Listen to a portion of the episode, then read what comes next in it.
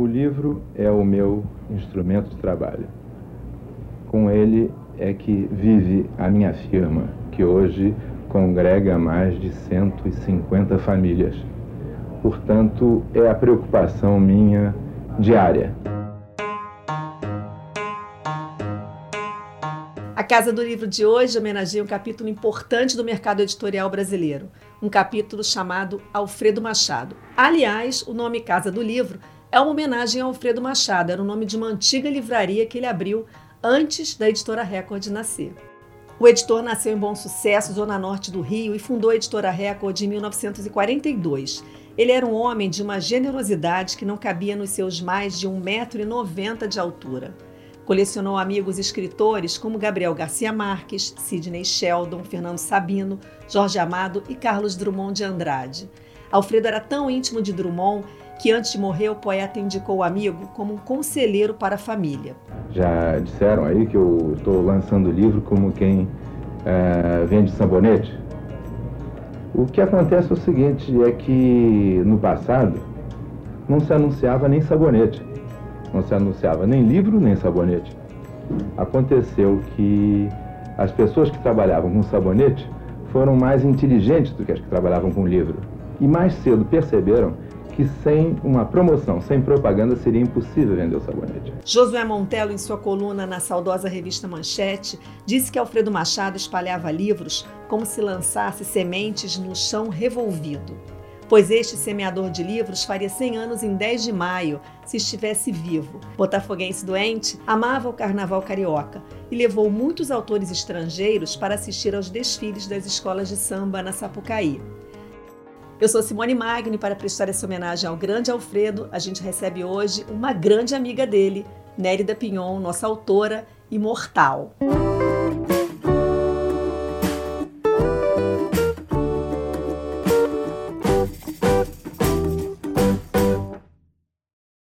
Nélida, seja bem-vinda à Casa do Livro, que também é sua casa. Pois é, é isso que eu ia reivindicar expressando meu prazer enorme, mais que prazer, alegria, felicidade de estar na minha casa, a casa, a morada dos meus livros, tão bem entregues a vocês de tal forma que vocês também escreveram esses livros. Um prazer para a gente você estar tá aqui. Grande prazer mesmo. Dr. Alfredo lançou a editora Record aos 19 anos. Em 1962, publicou O Poder das Ideias do jornalista e político Carlos Lacerda. Foi o primeiro grande sucesso da editora estourando mais de 300 mil exemplares vendidos, que era um feito enorme para a época. É muita coisa, né, né? Até hoje.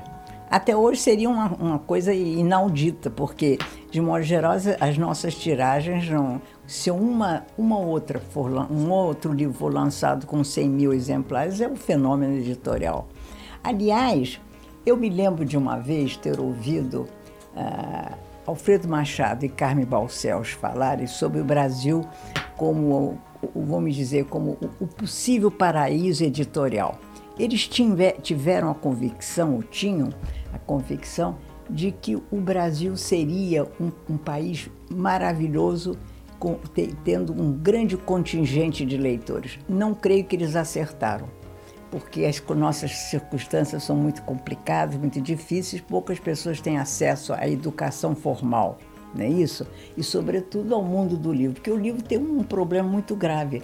Você não, não basta ler, você tem que entender o que o livro está dizendo. Daí a multiplicidade de visões do mundo, o livro ser de uma riqueza extraordinária. Quem lê um livro se apropria do mundo.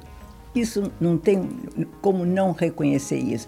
E eles diziam, inclusive a Carmen Balcells, a grande agente literária, grande amiga minha, minha agente, ela dizia assim, quando uma vez nós estávamos ali no, no aterro, né? Perto do Museu de Arte Moderna e havia um, um, um, carros parados. Para, ela disse, Isso tudo né, deu um sinal de que o Brasil terá muitos leitores. Eu dizia, tomara, mas eu não confiava. Mas, enfim, estamos sobrevivendo. Né? Agora, é, esse Alfredo Machado, se me perguntassem qual é a característica essencial desse homem, eu acho que ele era um visionário ele era um visionário que, que via o mundo crescer por fora e ele era visionário por dentro. Foi ele quem de verdade abriu as comportas do mundo para os editores brasileiros. Os editores brasileiros não tinham experiência internacional. Não tinham. Ignoravam de alguma maneira o peso das feiras internacionais que já as havia, havia muitas feiras. Ele, no entanto, ele conseguiu romper as barreiras.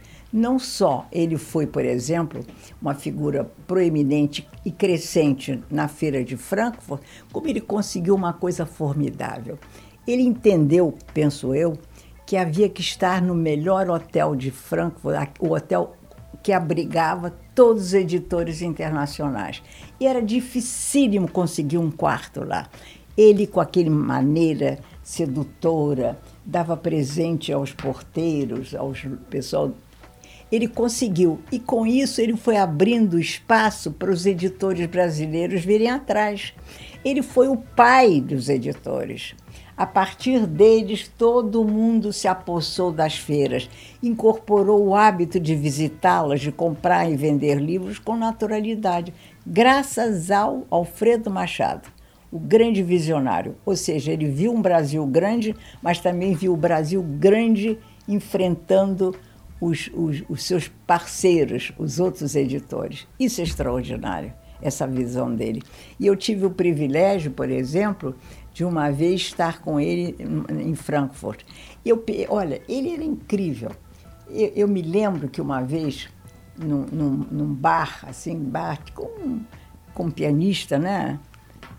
Ele se levantou com a Glória e foram conversar. E ele ficou um pouco aborrecido. Não, ele pediu que o pianista tocasse algum, alguma música brasileira. E ele teria dito que não tinha partitura, que ele não poderia. Aí ele ficou indignado. Não, não se preocupe, eu vou mandar partituras para você, para você incorporar a música o, a brasileira ao seu repertório. E ele fez isso. Ele, ele engraçado, ele tinha um amor ao Brasil e muito precisamente ao Rio de Janeiro. Ele, eu, eu não sei quais eram as considerações estéticas, históricas que ele atribuía ao Rio, mas para ele devia ser uma espécie de paraíso, porque tudo dele gravitava em torno da cidade. Né? Por exemplo, é como se ele eh, fosse alguém que respondesse pelos destinos da cidade e, portanto, devia seduzir quem quer que aqui viesse. Assumir a responsabilidade de vender o espírito carioca Bom, conclusão. Eu sei que ele levava os estrangeiros para todos os lugares. Eu acho que os estrangeiros já não aguentavam mais a obrigação de visitar os panoramas da cidade. Né? Ele fazia isso com uma generosidade, com o sentido do dever. Do dever. E recebia muito em casa também. Glória e ele recebiam. Ele tinha uma, uma peça de acrílico enorme, exageradíssima.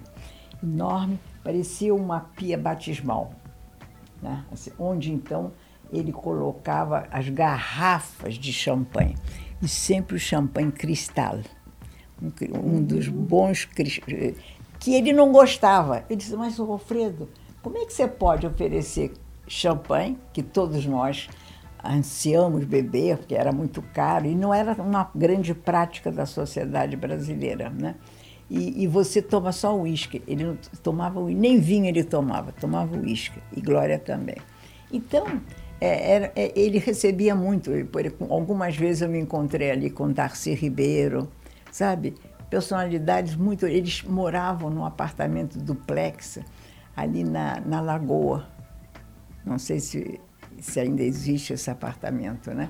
E ele, e, e ele recebia. Outra vez você mencionou o Sheldon. Sim.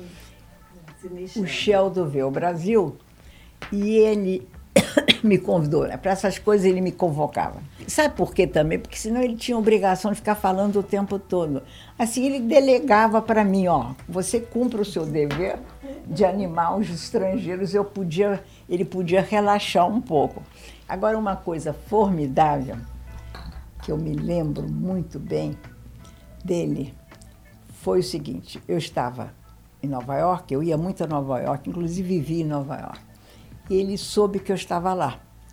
Ele disse: Zélia e Jorge oficializaram a união deles. O casamento civil foi no Brasil e o casamento também religioso, mas e eles foram para Nova York. Então, eu não sei se foi o Jorge, a editora, ofereceu ao casal um jantar é muito elegante no, no, no hotel Four Seasons e no restaurante. Então, surgiu um bolo, depois de jantar, um bolo enorme. Todos nós cantamos por conta do casamento uhum. de Zélia e Jorge.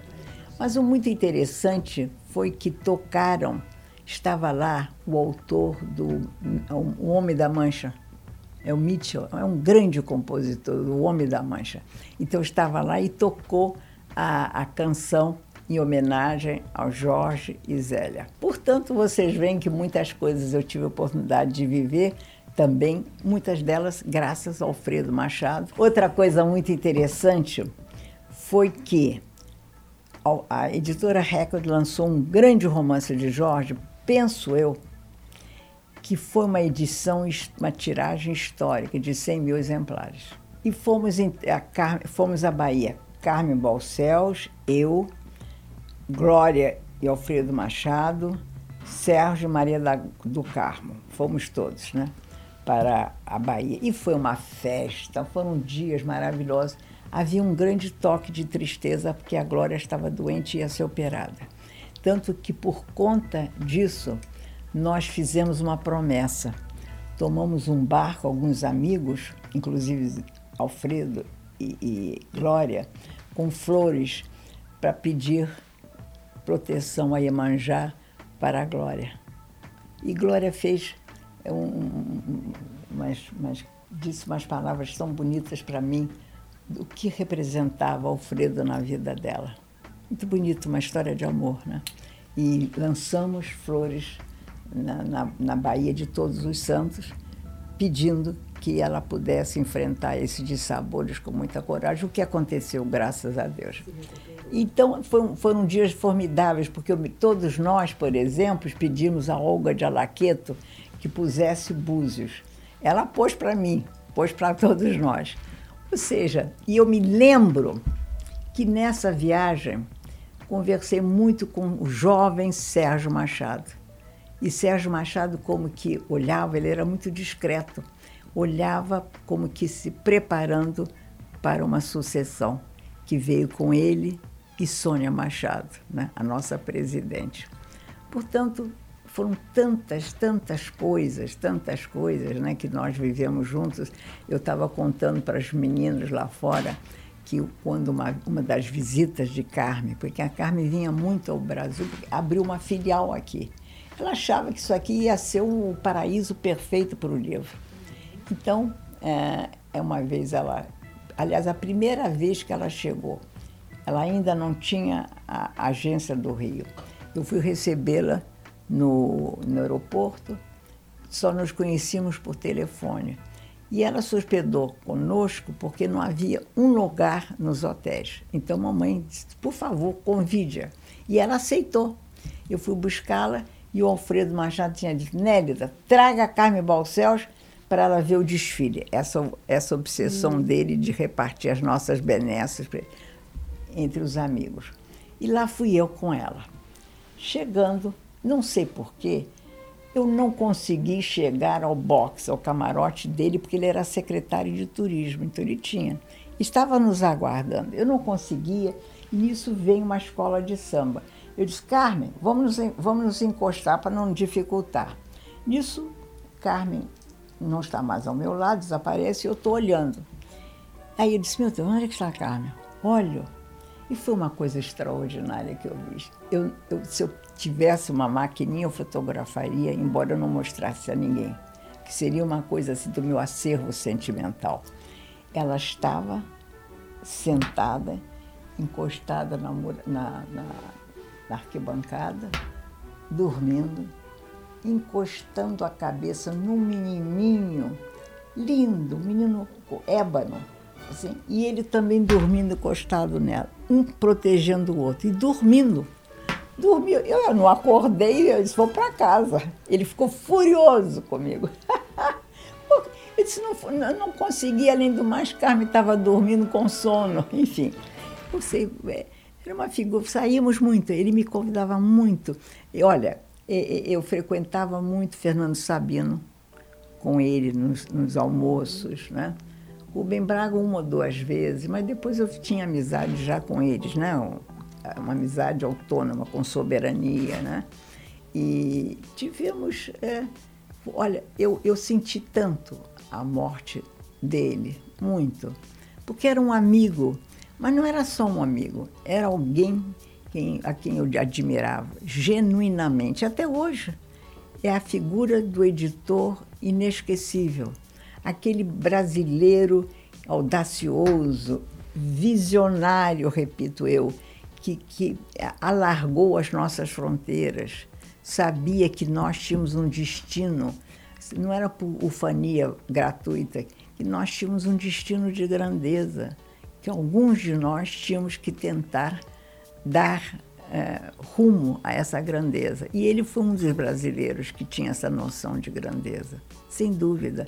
Tanto que você vê a importância hoje dessa nossa editora. Claro que os filhos fizeram, Sônia, todos os sobrinhos, né, as netas também, todas, né?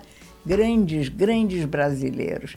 Mas quem plantou tudo isso, não só na editora Record, mas no Rio de Janeiro, no Brasil, foi um homem chamado Alfredo Machado. Antes de Alfredo, as relações entre editor e autores eram diferentes? Não, eram, havia até, até entre autores, editores, quem teve um grande convívio foi o José Olímpio. José Olímpio mantinha a casa aberta para os autores. Era diferente, porque o, Zé, o, o Alfredo era homem, não trazia para a editora, que eu saiba. Era fora, para os restaurantes, para os uísques, para a euforia da, da vida, das coisas. Era ele. Mas o Zé Olímpio foi muito importante também mas não saía do Brasil. Tinha um lado provinciano. Dava margem para que, enfim, o espírito libertário, criador do Brasil, é, surgisse nos livros, mas nunca saiu. Era um homem, é, vamos dizer, da boa província brasileira. É? Quem, quem saiu como editor, assumindo a roupagem de editor, foi Alfredo. Os demais ficavam muito no. no... Você vê, agora é raro o editor que não viaja. É raro a gente literária que não viaja. E até agora, o Brasil, não se esqueça, o Brasil agora é também uma personalidade eh, nas feiras e até dedicam a feira a vários países. O Brasil já foi homenageado na Feira de Frankfurt pelo menos duas vezes. Uhum. Eu fui nas duas vezes. Isso deve-se ao Alfredo Machado. A presença nossa no mundo. Nérida, você, como começou a sua amizade com o Alfredo? Se foi, começou quando você veio para cá ou você já tinha Não, uma amizade antes, antes? Antes, a amizade começou antes. E eu, ele achou natural sermos amigos e eu também. Eu nunca fui muito circunscrita a certas obrigações tanto que me lembro que a Luciana Vilas Lobos, Vila Boas, que foi daqui, ela dizia: Você é autora da Record mais zen que eu conheço. Não telefona, não reclama, não exige nada. O que é verdade, eu já liguei para vocês. É o meu jeito. Eu, eu posso ser amiga de um editor que, sem termos qualquer vínculo, ou um escritor, pelo prazer do convívio. Eu sou mulher do convívio. E o Alfredo era. O Alfredo não era taurino? Não, não me lembro. Não sei. 10 Talvez, de é, maio. 10 de maio. Taurino, é, sim, como taurino. Eu, eu sou de 3 de maio. Os taurinos são muito gostam, tem um lado assim venusiano, do prazer, do gozo, do melhor. Entendeu? Então, gostamos. Eu, eu, eu mesma sou uma combinação de uma intensa vida intelectual e criativa, estudiosa, mas sempre fui mundana, no melhor sentido. Uhum. Eu gosto. Agora eu estou menos, porque é tão complicado e estou adorando ficar em casa. Estou cancelando várias viagens, mas mesmo assim algumas eu tenho que realizar. Ou seja, é do espírito também, do signo. E então nos demos muito bem antes. Eu acho que também que a nossa amizade se consolidou quando por conta da amizade dele com a Carmen Balcells, uhum. porque ela se hospedava sempre com minha mãe. É, ficaram grandes amigas. Ela não se hospedava comigo, mas sim com minha mãe. E isso era, era uma alegria. Ela era alguém da família. Tanto que quando, já não sei não, que viagem foi, mamãe deu para ela a chave da casa. Disse, Carmen, essas chaves é para você ter na sua bolsa. Quando você, de repente, desejar vir para o Rio, venha sem me avisar e abra a porta e vá para o seu quarto. Ou seja, entendeu? Havia isso. Vou interromper rapidinho esse papo saboroso com a Nelly da Pinhon para chamar um vídeo da participação de outro autor da Record, também imortal, Antônio Torres, que também foi muito amigo de Alfredo Machado. Ele tem um pouco para dividir com a gente e até revelou um segredo de editor para autor. Um dia ele me deu um conselho, foi uma coisa engraçada. Foi, foi no exterior, não me lembro em que, onde a gente estava, que ele disse, em relação aos editores estrangeiros, cobre alto. Cobre alto. Eu disse, por que, Alfredo? Porque quanto mais eles pagarem pelo seu livro, mais, mais eles vão trabalhar por ele. Né? É, ele sabia de tudo. ele sabia de tudo. Era do ramo. Era do ramo. Mas é verdade, é verdade. Muitas vezes você aprende é, as entrelinhas da, de uma edição. Eu, por exemplo, até algum tempo atrás, eu sabia muito. Acho que e sei bastante, só que eu não ponho em prática. Porque eu, eu cheguei à conclusão que por mais que você se empenhe, de verdade o que me interessa é a criação. É atingir o ápice da criação. O mais já não me importa mais, já há muito tempo. Porque não depende só de você. Cada vez mais depende das ideologias, dos processos políticos. É, hoje em dia há uma tendência ter, tremenda e perigosa de só valorizar o, o escritor jovem, que não tem obra não tem obra, porque não pode ter obra quando você é jovem. Jovem, é muito é excepcional um jovem fazer um livro marcante. Não, não lhe pertence essa seara. Os anos é que asseguram a grandeza de uma obra, ou pelo menos depois dos 40 anos. É, no mundo americano, na literatura americana, isso ocorria. Grandes obras feitas a partir dos trinta e tantos anos, grandes romances. Mas mesmo, mas há um, uma contrapartida terrível. Grandes autores americanos feneceram a partir dos cinquenta e tantos. Por exemplo, Hemingway, ele só se revitaliza com The Old Man and the Sea, que ele, ele estava desesperado, não conseguia mais fazer uma grande obra. E ele faz o Velho e o Mar, né, o Velho. Mas é muito raro. O Faulkner, que era o maior de todos, já no final da... A grande obra do, do Faulkner é quarenta e tantos, cinquenta e tantos. Já a formação latino nossa, ou europeia, ou mesmo anglo-saxônica, é uma obra importante, surge depois dos quarenta e tantos anos. São os milagres da criação. Então, eu sempre soube disso.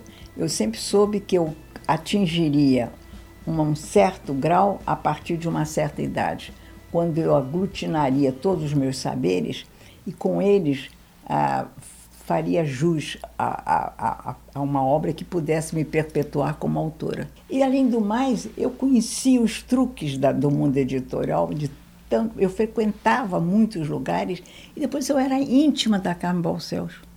Ela me contava tudo, o que, que é uma negociação. Uhum. Que eu, ela também sabia que eu, que eu sei muito porque eu não conto.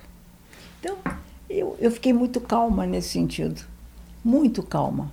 Nunca pensei que devesse lutar por alguma coisa que está, estivesse naquele momento fora do meu alcance. Nelly, a gente está chegando ao fim e queria agradecer já a sua participação. Uma honra de você estar aqui na Casa do Livro.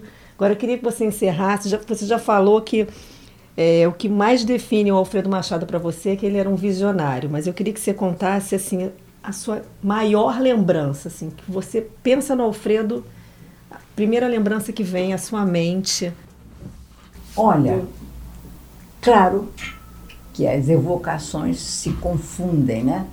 Mas todas elas em conjunto, conjunto forjam uma personalidade magnífica. Mas um titã, né? aqueles deuses gregos que eu sempre gosto, eu sou apaixonada pela cultura grega, né? todo mundo sabe da minha paixão por Homero, eu, eu Tucídides, Heródoto, toda essa gente. Eu cresci estudando os gregos. Então ele é uma espécie de um grego, sabe? Um homem do Olimpo que, que, que era, foi bafejado pela sorte de ser quem ele era. Ele foi se fazendo. Ele é um homem que, eu, eu, a sensação que eu tenho é que é um autodidata. Porque todo grande ser é um autodidata. Ninguém ensina a você o milagre da grandeza. Ninguém ensina. Porque não, não existe a clave. Só a vida é que traduz a você. Traduz aquilo que você deve fazer, o que deve pensar e os riscos que deve assumir para vir a ser grande. Então, ele é isso. Ele foi isso. Olha, você vê, eu digo, ele é, porque ele perdura. Em mim, nos, na família é natural, mas eu, eu, não sou da família. Eu sou sua autora, mas sua amiga. Ele perdura em mim, eu sabendo que eu tive a graça de conhecer um brasileiro ilustre. E a coisa que eu mais gosto, além de um brasileiro humilde que eu vou defender sempre, é um brasileiro, quando digo brasileiro, ilustre, aquele que apostou no país, aquele que, acima das misérias humanas, que todos nós estamos imersos nelas, sabe que há uma, algum lugar no mundo onde se pode estar e estar orgulhoso da sua espécie. Então, eu acho que o, o, o Alfredo Machado, visionário, generoso, que tinha aquelas galhardia, que convidava, que gastava dinheiro com os amigos, né? E, mas e com grandes propósitos na, na, sua obra, na sua trajetória, ele cumpriu o dever. Ele, ele aqui nós estamos uh, mais do que, vamos dizer, elogiando um dono de empresa, não. Nós estamos aqui para homenagear aquele homem que soube que o livro era essencial. Ele dizia frases às vezes incompatíveis, mas era deliberado. Ele dizia que hay que vender o livro como sabão, alguma coisa. Mas é verdade. Se você pensa bem, vamos vender um livro como se estivesse vendendo um sabão. Não é, não é uma frase infeliz, porque ele, não afet, ele nunca afetou a estética, a condução da criação. Ele nunca, para mim, ele nunca disse: faça um livro que você possa vender. Ele sabia que eu estava construindo uma obra que levaria tempo para ser absorta. Era natural. As obras, de modo geral, que têm uma essencialidade, elas não são traduzidas de imediato. Elas levam tempo para alcançar o patamar. Então, é isso que eu posso dizer do Alfredo. Amigo querido, pessoa que foi gentil comigo, que achava que eu era uma moça interessante. É muito bom isso, que me levava para falar como se eu fosse alguém que pudesse dizer com o microfone explicar o Brasil. Ele confiava no meu talento. Não, eu não digo do talento literário, do talento de uma pessoa cosmopolita, de uma pessoa que acreditava no convívio, de uma pessoa que receberia um amigo seu como se amigo meu fora. Então, eu gosto, eu estou muito feliz de ter vindo. Aceitei essa incumbência de falar do Alfredo como se estivesse falando de alguém do meu sangue, falando de alguém do meu sangue. O que mais que eu posso dizer de um homem como Alfredo Machado e como Glória Machado? É isso aí. Muito obrigada. Obrigada a vocês. A homenagem continua agora com quem mantém este legado. O depoimento é da vice-presidente do Grupo Editorial Record, Roberta Machado, neta de Alfredo Machado. Eu convivi mais ou menos 14 anos com meu avô, né? e era um avô assim muito importante, muito imponente, que eu fazia assim muita cerimônia, é, porque eu via que ele conhecia todo mundo, é, esbarramos uma vez no Pelé e o Pelé cumprimentou ele, meu Deus, o Pelé conhece ele. Então aquilo criou assim uma admiração, um respeito e ao mesmo tempo também uma distância para entender que ele era um super-homem. E, e, eu, novinha, é, conversava às vezes com ele e dizia que tinha vontade de trabalhar na Record. E aí ele falava assim: um dia vai ser tudo seu. Eu achava aquilo ali, assim, eu não estou à altura, nunca vou estar à altura, até porque ele tinha 1,90m e as alturas eram muito diferentes. E, e aí foi muito interessante, enfim, ele morreu muito cedo e eu acabei conhecendo mais é, ele quando eu entrei na Record. Conheci muito ele pelos olhos do meu pai, que eram olhos assim muito admiradores, meu pai muito diferente do meu avô, meu pai muito mais tímido, meu pai muito mais das exatas, é, mais financeiro e o meu avô essa figura carismática e tudo. Então eu acompanhei como foi para o meu pai suceder aquele mito do meu avô. Isso eu acompanhei por anos e anos.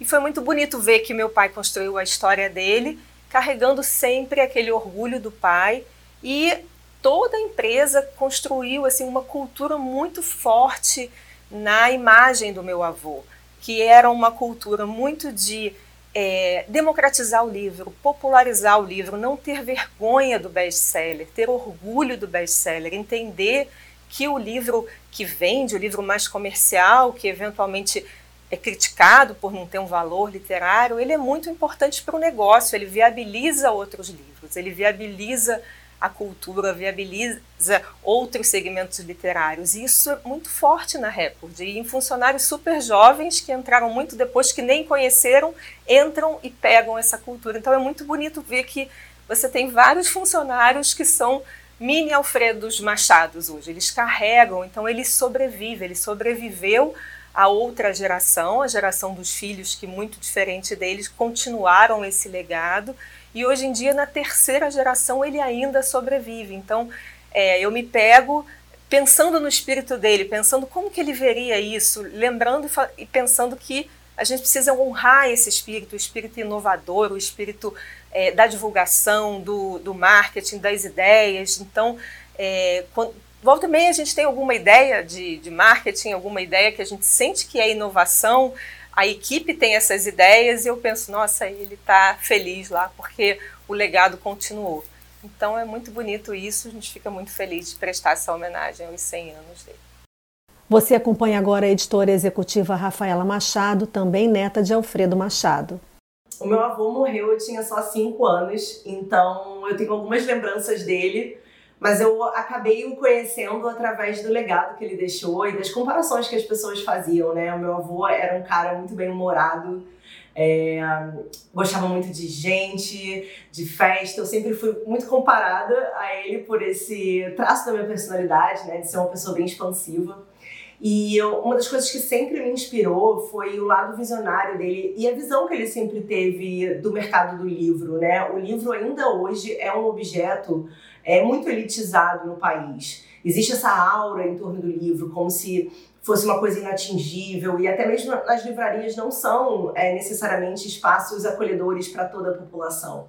E a missão de vida do meu avô era justamente desmistificar o livro, popularizar o livro, é, tirar essa mística de produto cultural necessariamente e tornar o livro parte do entretenimento, parte do lar do brasileiro, uma, um objeto tão comum para ter em todas as casas do brasileiro, assim como um par de havaianas. É, esse sempre foi é, a forma como ele encarou a literatura e os livros e ele sempre, enfim, trabalhou para que não importa o gênero literário que você prefira, de autoajuda, poesia, a thriller, a, a humor, é, existe um livro da Record para você, né? Existe um best-seller para você. E, e até hoje isso é um, uma visão que nos norteia aqui na editora e que me inspirou muito. Meu avô também era um cara muito visionário é, a respeito do marketing, então ele gostava de inovar e de vender livro, né? Ele sempre brincava como quem vende sabonete. Então, justamente desmistificar o produto. E até hoje é uma coisa que a gente está sempre pensando, né? Se a gente está numa disputa por direitos autorais de um livro e a gente não sabe como seria o marketing desse produto, a gente nem entra nessa disputa, porque o marketing cada vez mais é uma parte essencial da comunicação editorial. E isso é assim hoje em dia, né, em 2022, mas lá atrás, quando ele fundou a editora, já era um princípio que o norteava. Então, é uma das coisas que eu gosto de dizer é que ele está presente até hoje aqui, da forma como a gente trabalha, da forma como a gente enxerga o objeto livro e como que ele precisa ainda estar cada vez mais banalizado, mais comum e mais presente na casa dos brasileiros. E a homenagem da filha de Alfredo Machado, Sônia Machado Jardim, presidente do Grupo Editorial Record. Eu acho que a palavra que melhor resumiria o Alfredo Machado seria uh, empreendedor. Eu acho que ele sempre teve essa, essa vertente do, do empreendedorismo, né? até antes mesmo da editora. Ele começou traduzindo história em quadrinho, depois distribuindo, comprando direitos para a venda de história em quadrinho para, para jornais e depois ele migrou para eh, a área de publicidade. Ele teve uma agência de publicidade com contas importantes, como a conta da KLM, a conta da, da Philips, né? E depois ele também gostava muito de viajar, então ele teve uma agência de viagens, né? Eu acho que toda essa bagagem eh, do, da experiência na publicidade, como na experiência também na questão de viagens, trouxe para ele, para dentro, depois, quando ele veio realmente se fixar no mundo do livro, no mundo das editor, da editora de livros, essa experiência internacional e essa experiência de entender que a publicidade seria realmente um fator relevante para o comércio de livros. É, isso está bem dentro do DNA da Record, que a gente até hoje entende que o marketing é o que faz a diferença, é aonde que a gente vai conseguir realmente divulgar divulgar a existência, né? fazer o livro chegar no seu leitor, encontrar o seu leitor. E, ele tinha essa questão internacional, né? Ele tinha uma rede de amigos, ele construiu ao longo dos anos uma rede de amigos internacional, que a gente brinca até que era um precursor das redes sociais. Ele tinha uma rede social é, é, fortíssima, que dava a ele as indicações, as, é, as dicas de su possíveis sucessos que estavam para ser lançados lá fora, Estados Unidos, Inglaterra, né, na França. Ele tinha uma série de amigos espalhados por aí. A gente tem que pensar que ele morreu há 31 anos, né? Quando ele morreu, é, é, ainda não existia o telefone celular, internet era uma coisa restrita, então todas essas ferramentas que nós temos hoje, naquela época, não existiam, né? E ele conseguia replicar esse tipo de, de informação, esse tipo de acesso com essa rede social que ele, que ele construiu ao longo da vida. Era uma pessoa extremamente dinâmica, engraçada, com muito senso de humor e muito determinado. É, acho que isso também é, é, gostava das coisas para ontem, né? Eu acho que também está dentro do nosso nome recorde, eu acho que está dentro da nossa cultura essa vontade de estar tá sempre fazendo muito, estar tá sempre correndo.